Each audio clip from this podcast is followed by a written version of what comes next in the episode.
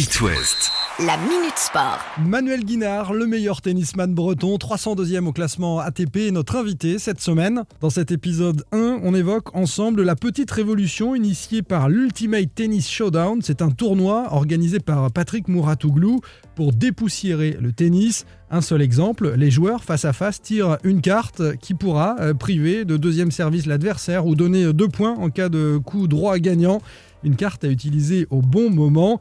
Voilà l'une des propositions de cette Ultimate Tennis Showdown. Écoutez maintenant ce qu'en pense Manuel Guinard. Il essaye un format euh, qui change, il veut innover. euh, c'est innovant quoi, mais euh, Des joueurs avec des surnoms, des matchs en 4 cartons, deux services par joueur alternativement. Ouais. On est en train de casser les règles du tennis hein, sur, un, sur un truc comme ça. hein. C'est du show. bah là ouais c'est plus du show. ouais. Là c'est c'est un show à l'américaine, c'est autre chose. J'aurais du mal à voir ça dans une dans une compète homologuée, tu vois. Il y a des idées sympas, comme le fait que les, les joueurs portent euh, des, des micros sur eux pour échanger avec les coachs, par exemple. Ça, c'est euh, c'est sympa pour l'interactivité du tennis, pour le spectateur, de suivre ça. Ça peut être cool.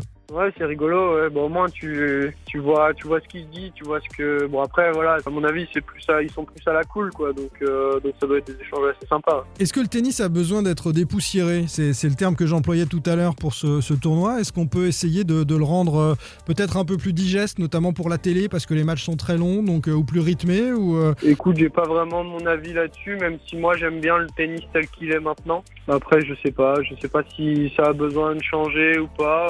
ouais, j'aime bien le tennis tel qu'il est maintenant, quoi.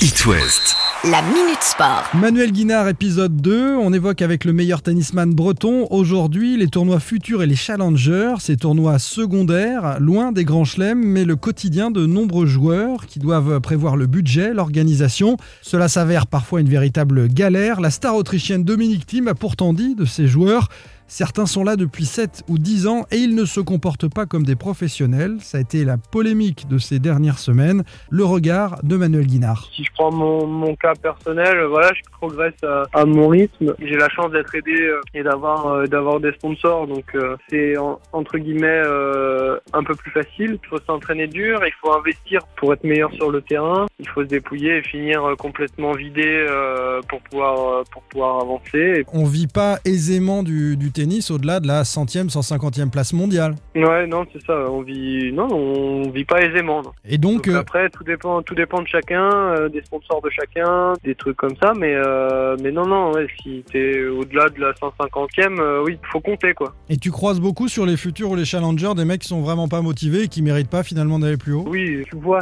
tu vois ceux qui sont là et qui veulent pas y rester très longtemps. Tu parles des joueurs un peu comme moi, et puis tu vois aussi les joueurs bah, qui sont et soit qui galèrent euh, bah, parce que euh, ils sont au max de ce qu'ils peuvent faire, soit euh, concrètement il y en a qui sont en vacances quoi. Ah ouais, donc il a pas tort, Ouais, Tim, bon. sur, euh, sur ce qu'il voit parfois. Ok.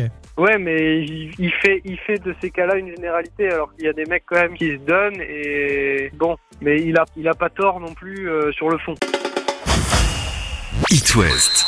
La Minute Sport. Manuel Guinard, épisode 3, le meilleur tennisman breton évoque avec nous aujourd'hui les qualifs de Roland Garros l'an dernier. Après trois matchs pleins, il est passé tout près aux portes du tableau final. Il n'y est pas entré pour un petit set. Un an après, avant d'y retourner cette fois au mois de septembre, comment voit-il cet épisode? Écoute, j'ai envie, enfin ça me donne envie d'y retourner, quoi. Ça me donne envie de, de jouer les quatre grands chelems euh, toute l'année. Ça me donne envie d'être dans les rankings qui me permettent d'y accéder euh, entre guillemets facilement, sans me dire bon bah là euh, je vais avoir, enfin je vais falloir j'essaie d'a- d'avoir une wildcard, machin. Tu vois, euh, ça me donne envie de travailler un peu plus pour euh, mériter ma place et c'est ce que je- j'essaye de faire au quotidien. Mais mais ouais, ça me ça me tire vers le haut. Quelle image tu en gardes?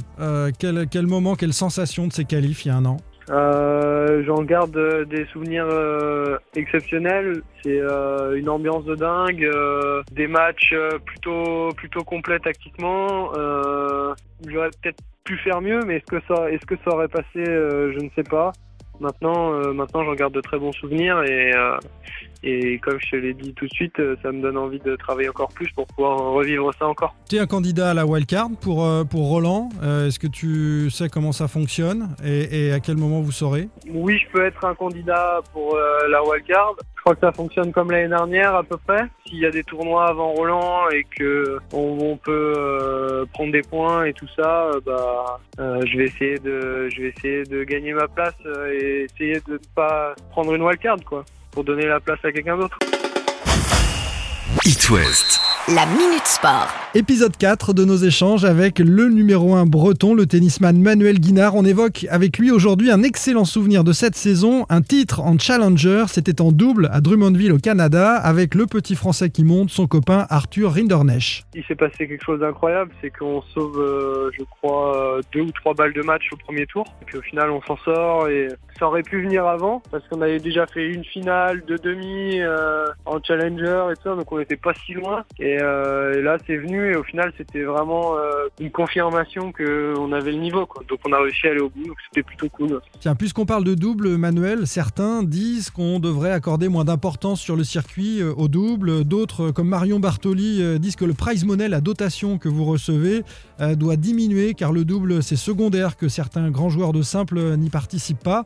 Toi, ça te plaît, le double? Alors ouais, moi je, moi je m'éclate en double. Franchement, quand tu trouves ton partenaire et que t'es complémentaire avec lui, que tu t'entends bien et, que tu prends du plaisir avec lui, t'es obligé de t'éclater en double. euh, Donc euh, donc voilà. Je pense que chacun chacun choisit euh, choisit sa carrière. Il y a des joueurs qui préfèrent jouer que en double parce que euh, bah, finalement en simple euh, c'est pas possible. Euh, Il y a des joueurs qui font les deux. Je pense à Rafa qui joue très très bien en double aussi. Tu as pu le voir sur sur la, la Lever Cup et tout ça. Je trouve qu'il y, a- y a de plus en plus de joueurs qui jouent les deux.